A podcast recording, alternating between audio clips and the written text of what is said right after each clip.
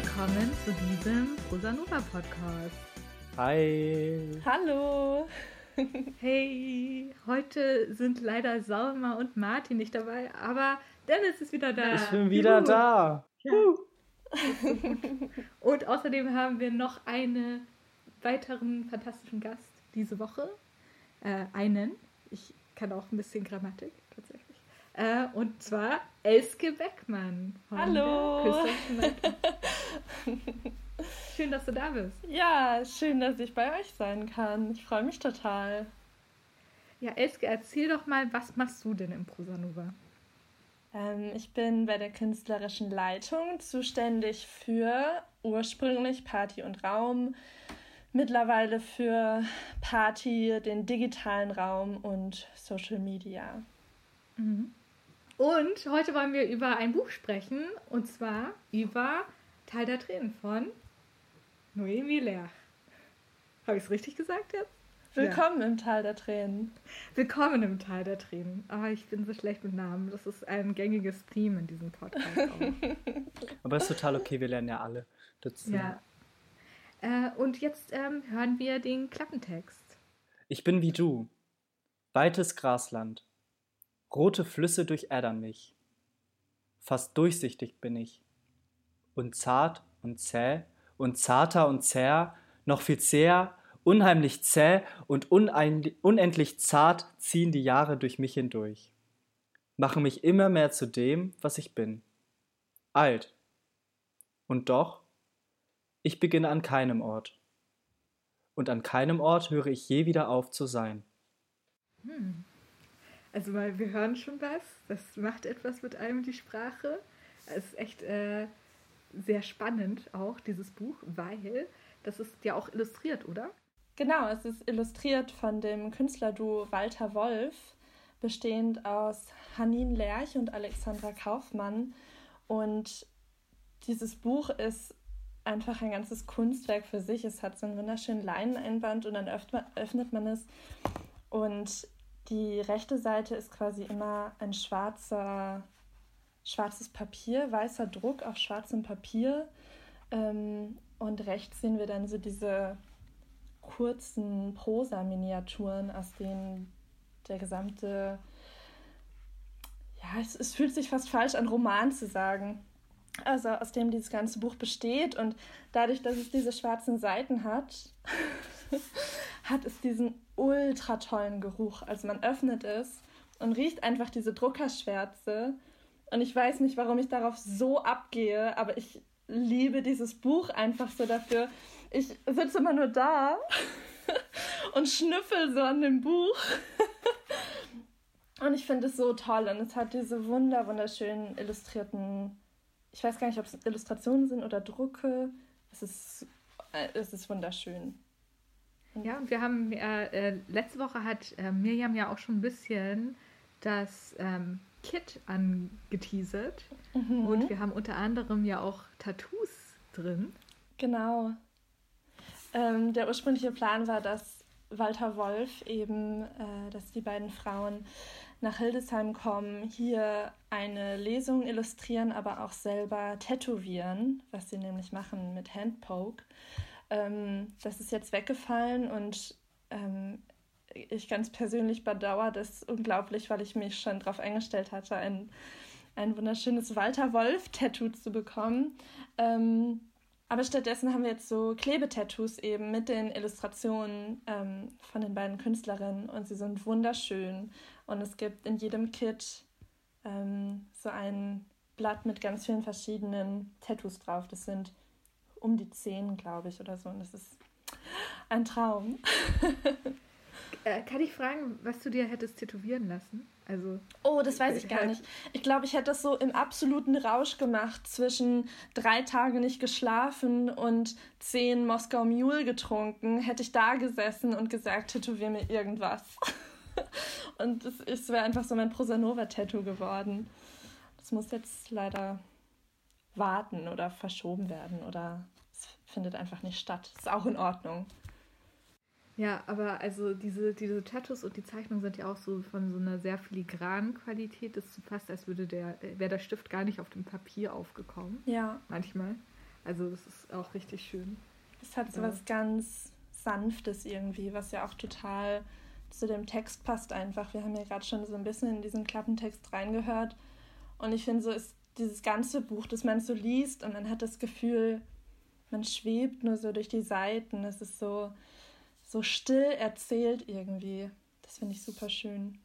Also, ähm, bevor wir vielleicht gleich aufs Erzählende weiter eingehen, soll ich vielleicht noch was zur Autorin Numi Lech erzählen? Ja, bitte. Genau, die ja quasi gemeinsam mit dem Künstlerduo Walter Wolf eben, also die das unter anderem illustriert haben, aber auch mitgestaltet haben. Und äh, Noemi Lerch ist eben die Autorin, die ähm, vorher auch schon zwei Bücher äh, herausgegeben hat beim Brotsuppe Verlag, ähm, unter anderem Die Pyrin und Krit. Und ähm, Willkommen im Tal der Tränen ist eben ihr drittes Buch, das 2020 auch mit dem Schweizer Literaturpreis ausgezeichnet wurde. Noemi Lerch ähm, ist 87 in Baden geboren und hat am Schweizerischen Literaturinstitut in Biel und ähm, an der Universität Lausanne ähm, studiert. Sie war Redakteurin bei der Schweizer Magazin für Reisekultur Transhelvetica und ähm, arbeitet seit 2014 zusammen mit ähm, Cellistin Sarah Keser im Duo Keser und Lerch. Genau, und 2015 erschien ihr, erster, äh, ihr erstes Buch und ähm, Willkommen im Teil der Tränen, ihr drittes Buch, erschien 2019. Ich, ich wollte euch vorhin noch fragen, ob ihr vielleicht auch Tattoos habt. Weil ich habe Angst vor Tattoos, echt. Ich denke immer so, das ist so eine krasse Entscheidung. ich habe meinen Wahl. Ah ja, stimmt. Ja, ah, ja das ist aber auch mein einziges. Ich habe so Angst. Oh, ja, ich wollte mir genau solche Sleeves machen, aber dann habe ich gedacht, vielleicht bereue ich das in zwei Jahren, weil ich so denke, ähm, ich möchte doch ein anderes Motiv haben. Ich ahn's. Ich war auch ganz jung und es waren so ganz viele Umstände, die mich dann dazu getrieben haben. Ich mag's, aber ich mag's auch nicht. Aber ich bin voll, voll cool damit. Ich glaube, da fehlt einfach noch ein zweites daneben. Ja. aber ich habe auch ein paar mehr. Also ich will mich jetzt nicht hier ausziehen, weil das Bella-Büro hat so ein riesen Schaufenster. und dann fragen die sich, was hier abgeht. Ja. Ja, aber also das, also das finde ich halt so spannend mit den Tattoos, also mit dem Tattoo-Stechen auf der einen Seite, was halt, ähm, wenn es jetzt in Hildesheim stattgefunden hätte, richtig äh, schön gewesen wäre auf der einen Seite, weil es halt so was Permanentes gewesen wäre, aber es in diesem, ähm, in diesen Miniaturen und auch in den Zeichnungen irgendwie eher um Vergänglichkeit geht. Insofern passen diese Klebetattoos auch. Ja, war auch ganz spannend, weil sie eben so filigran und fein sind, ähm, eben auch bei nicht temporären Tattoos, dass es trotzdem irgendwas Vergängliches hat, weil es langsam verblasst. Und das finde ich spannend, auch im Kontext jetzt mit ähm, der Prosa von Noemi Lerch. Aber erzähl doch mal, Eske, was liebst du denn besonders an der Sprache dieses Buches? Ähm, ich habe dieses Buch im letzten Sommer gelesen.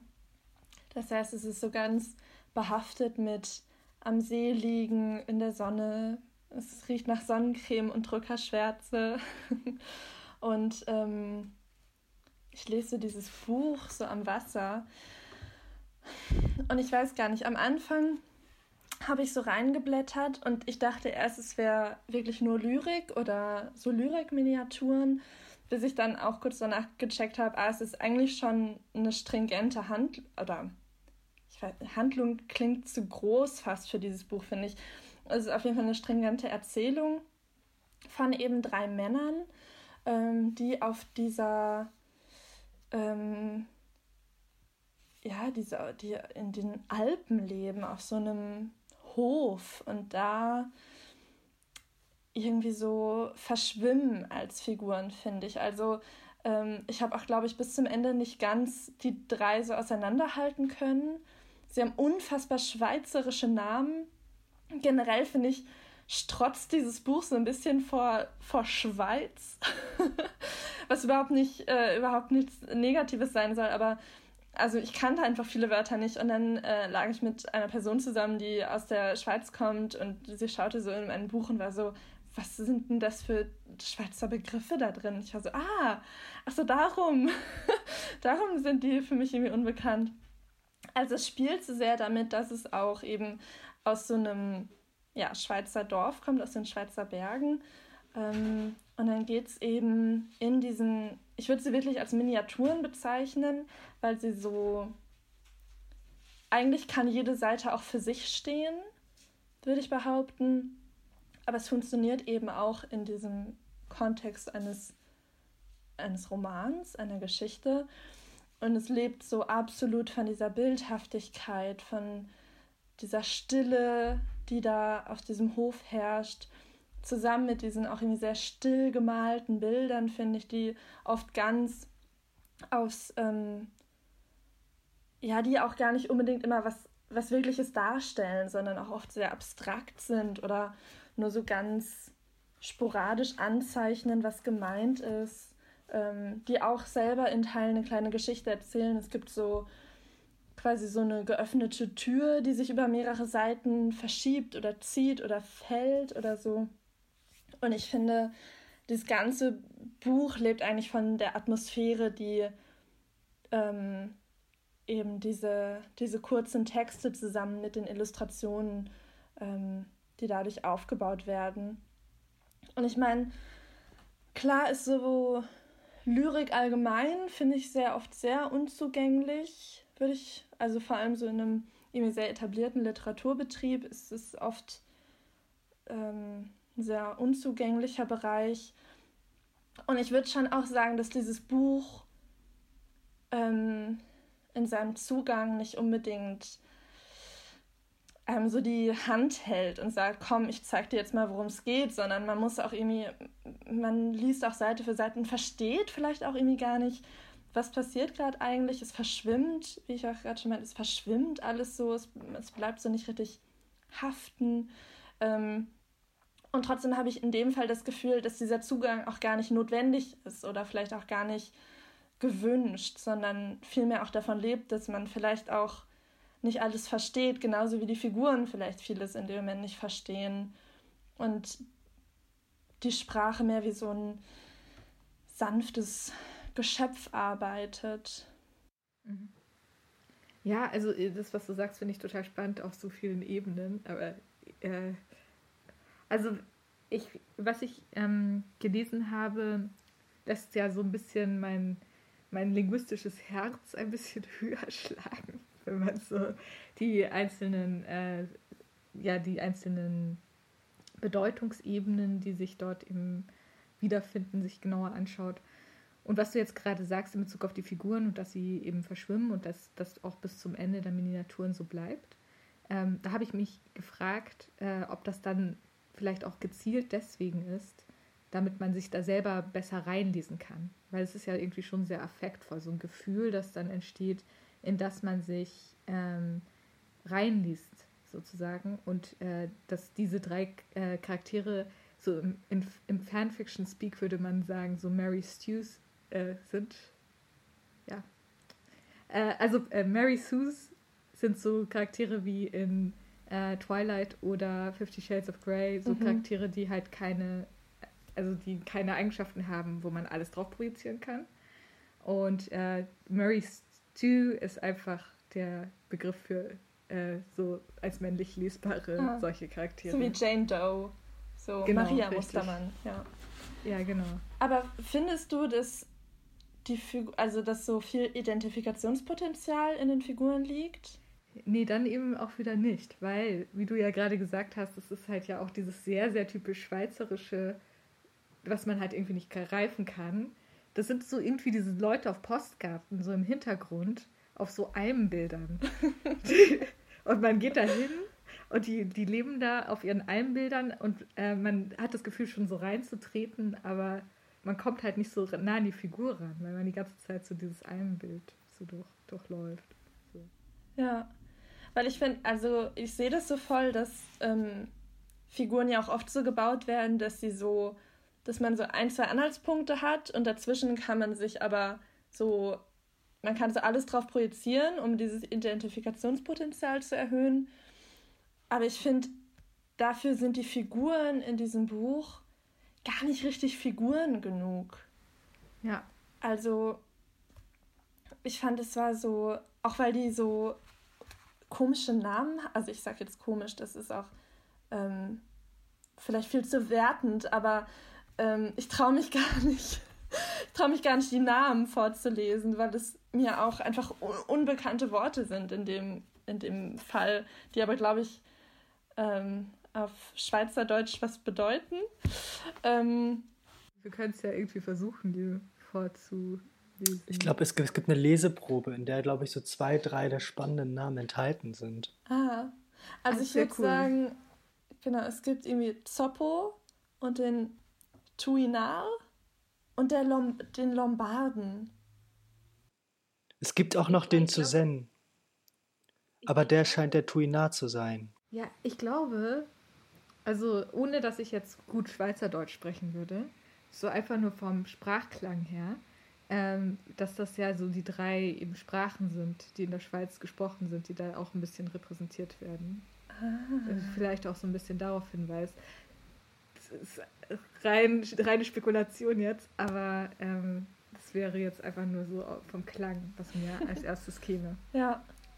Ja, ich weiß auch nicht genau, aber ähm, ich glaube, worauf ich eigentlich hinaus wollte, ist, dass die, ich finde die Figuren so ungreifbar, was ja. aber, glaube ich, auch so sein soll, dass es so an keiner Stelle einen Anhaltspunkt gäbe für mich, da zu sagen, oh ja, okay, so wie diese Person sich verhält, damit, da finde ich mich irgendwie wieder. Sondern es ist alles so schleierhaft und mh, mm, ja auch atmosphärisch, dass ich so.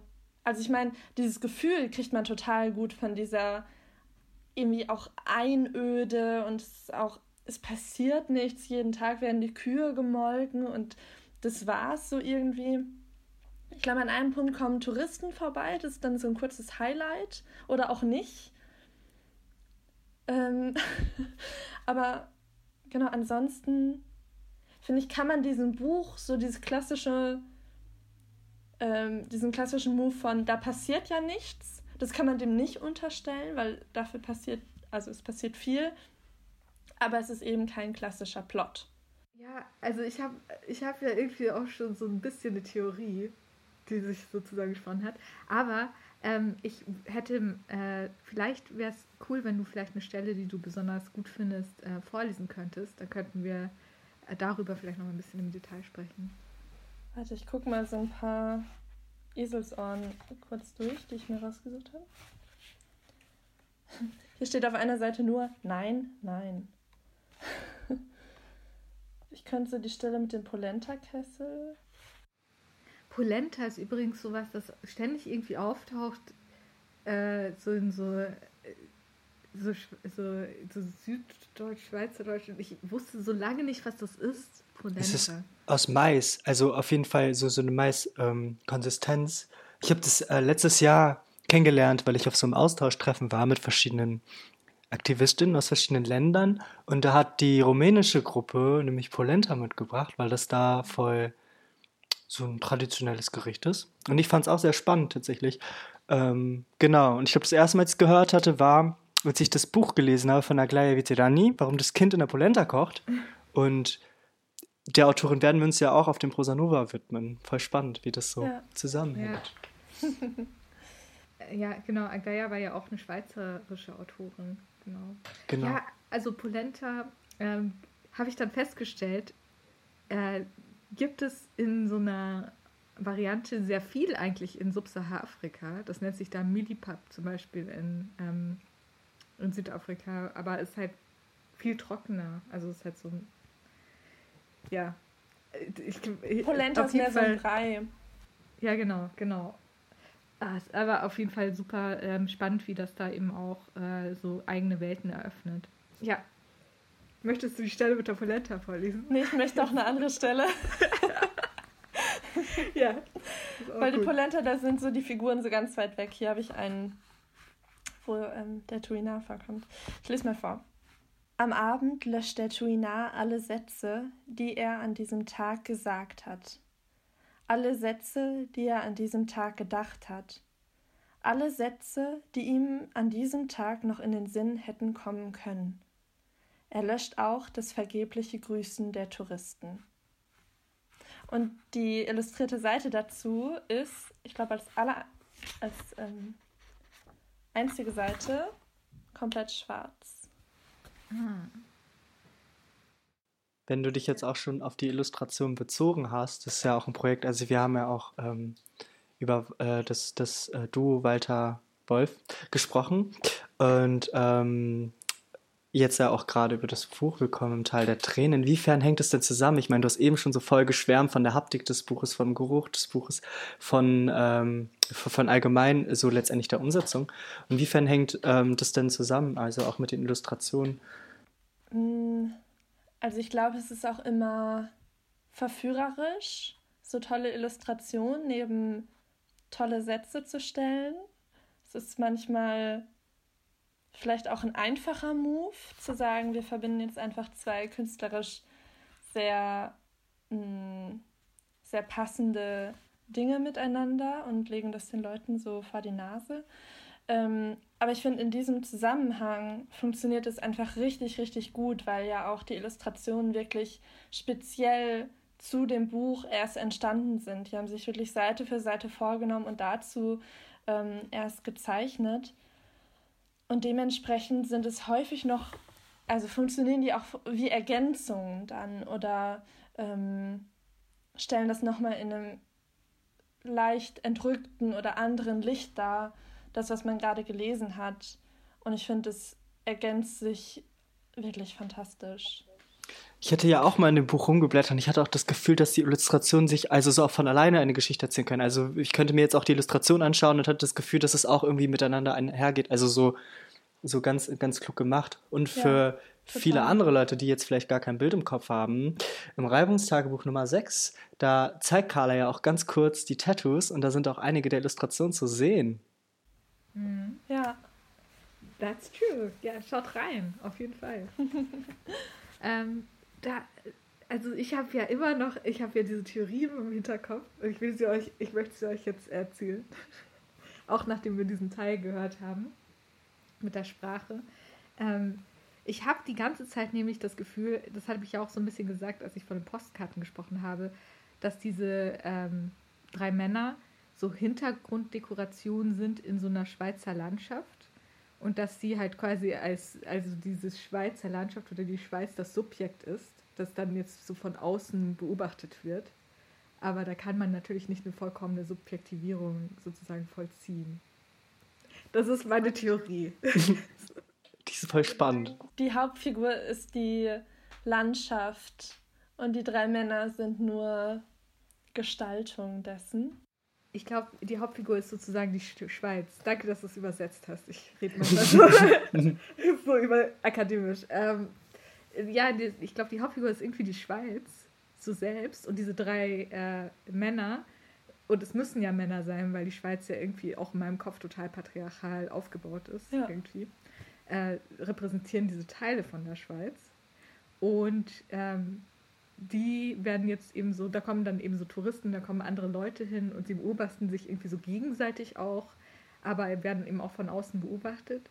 Und auch der, der ähm, also dieser Rückentext, den du äh, gerade vorgelesen hast, Dennis, und auch das, der Titel selbst, also Willkommen, ist so ein super, äh, so, so, so ein deutsches Wort, aber das noch im Süddeutschen, im Schweizerischen so noch, noch so eine andere Konnotation hat, diese Willkommenskultur. Ja? Also so willkommen, aber wir, ihr seid eigentlich nicht wirklich willkommen, weil ihr kommt irgendwie ins Tal von diesen äh, Tränen. Also dann da geht es gleich runter. So in äh, Willkommen im Tal ist ja schon so Oxymo, also ist ja schon so ein Gegensatz. Und dann äh, geht es ja noch tiefer runter in die Tränen. Also quasi Willkommen macht so ein positives äh, Gefühl im Tal, dann kommt man schon ein bisschen runter mit dem Gefühl. Und dann ist man mit den Tränen so quasi äh, ganz weit unten. Und wenn ich so nachdenke über diesen Titel, dann sehe ich dann unten so auch so einen See, so ein, so ein Riesen. So diese Berge sind ja auch irgendwie so Riesen immer für mich oder halt so auch in der europäischen Mythologie. Diese weint und dann sind da so Tränen im See. So. ich weiß nicht, ob ich so extrem deuten würde, aber ich sehe das schon auf jeden Fall, dass so ähm, es auf der einen Seite auch auffällig ist, dass du hast es am Anfang auch als ähm, du hast den Titel Im Tal der Tränen genannt und mir ist es auch ganz, ganz lang passiert, dass ich gar nicht wusste, dass es Willkommen im Tal der Tränen heißt. Also, dass man dieses Willkommen auch irgendwie so schnell ignoriert und dann auf jeden Fall schnell auffällig ist, in dieser Erzählung ist überhaupt niemand willkommen. Außer die gemolkenen Kühe oder so. Oder die Polenta, die dann im Kessel, aber draußen im Regen stehen bleibt oder so. Ja. Ja, ich, ich werde erinnert an so ein Gespräch, das ich eben hatte mit einer äh, schweizerischen Person of Color vor einiger Zeit, äh, die gemeint hat, dass die, ähm, die Xenophobie oder also die Fremdenfeindlichkeit in der Schweiz ähm, so ein bisschen anders vonstatten geht, also nicht so ähm, an der Oberfläche ist wie in Deutschland, sondern dass man äh, die ganze Zeit so eben so versucht, das so zu diskutieren. Also so, so weg, macht man ja in Deutschland irgendwie auch, aber da ist es noch viel, sei es noch viel mehr so. Äh, hat diese Person erzählt, ist natürlich jetzt nur eine subjektive Erfahrung. Aber daran musste ich auf jeden Fall auch stark denken. Und ich denke aber auch, dass niemand willkommen ist in so einer Kultur, wo man die ganze Zeit mit sich selber und den anderen verhandeln muss, wenn man die ganze Zeit neutral bleiben muss. Das, äh, das ist ja immer so dieses Schweizer Neutralität, diese Idee.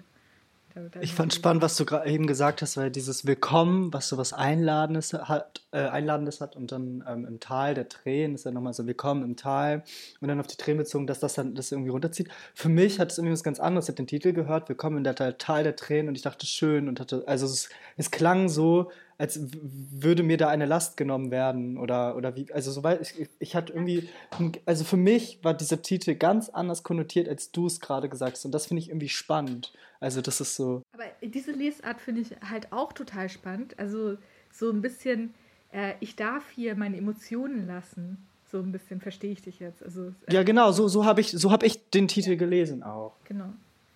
Ja, also das ist total spannend. Auch, ja. auch so eine Betonung der Melancholie, in die man sich dann auch so gern einwaben, einweben lässt. Ja. Ich habe auch gerade mal überlegt, wie es überhaupt aufhört. Und ich glaube am Ende, also jetzt ohne spoilern zu wollen, ähm, ich glaube am Ende geht es vor allem nochmal so darum, wie der Tuinar dann einfach so da sitzt und alles nochmal so wahrnimmt. Diese Alm, das Rauschen, es steht was von Rauschen des Meeres da.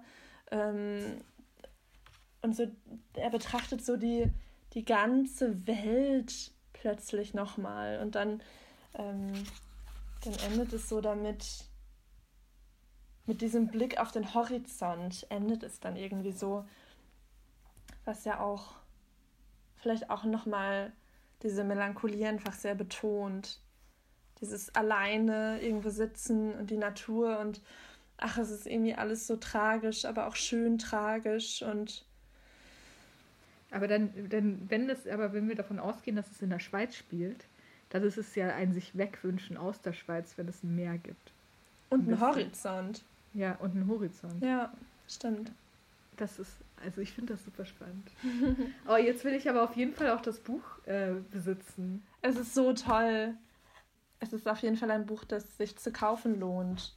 Auch weil die Brotsuppe so ein toller Verlag ist irgendwie und so unabhängig und mhm. ähm, ja, es einfach ein schöner Besitz ist. Das ist ein Buch, was digital einfach nicht funktioniert.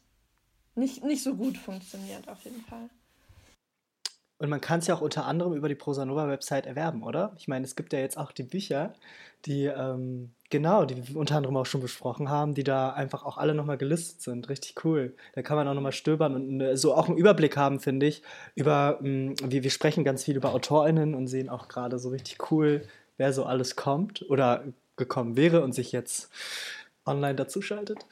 Ähm, was sie überhaupt für Bücher geschrieben haben, wie das Cover aussieht, wie das nebeneinander aussieht, ist irgendwie so richtig cool. Ich habe mich sehr gefreut, als ich das gesehen habe und ähm, ein bisschen runtergescrollt. Und ich musste ganz schön viel scrollen, sind ja einfach ganz schön viele tolle Bücher. Ja, ein digitaler Büchertisch hat sich entwickelt. Ist auch schön. Äh, ja, auch nochmal wichtig zu sagen, ihr könnt jetzt Tickets erwerben, hatten wir äh, letzte Woche ja schon angekündigt. Ihr könnt Tickets erwerben ähm, auf www.prosanova-festival.net. Dort sind auch die ganzen digitalen Räume, äh, die es dann im Festival geben wird. Und äh, die Künstlerinnen, Übersichten und zu unserer Positionierung und auch diesen Podcast findet ihr weiterhin auf www.prosanuva.net. Und diesen Podcast findet ihr außerdem auf Litradio. Gut, äh, ja, es war wunderschön mit euch. Ich habe mich sehr gefreut. Und äh, wir sehen uns, also Dennis, äh, nächste Woche wieder. Und in der nächsten Podcast-Folge freuen wir uns, Judith aus der künstlerischen Leitung zu begrüßen und mit ihr das Buch Otto von Dana von Zufrieden zu besprechen. Juhu! Uh, ey, es hat mich richtig gefreut, euch zu sehen. Voll schön, dass ja. wir jetzt auch die Webcam dazu schalten. Das ist irgendwie cool. Lieben Dank euch. Euch auch. Macht's gut. Tschüssi. Ciao.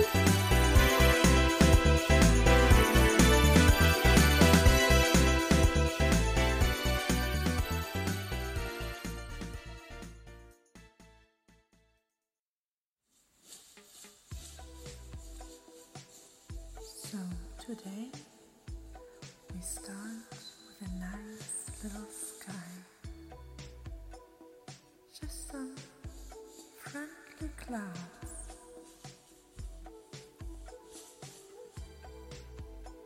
You don't have to know where you're going. Just be excited for what the brush is gonna show you.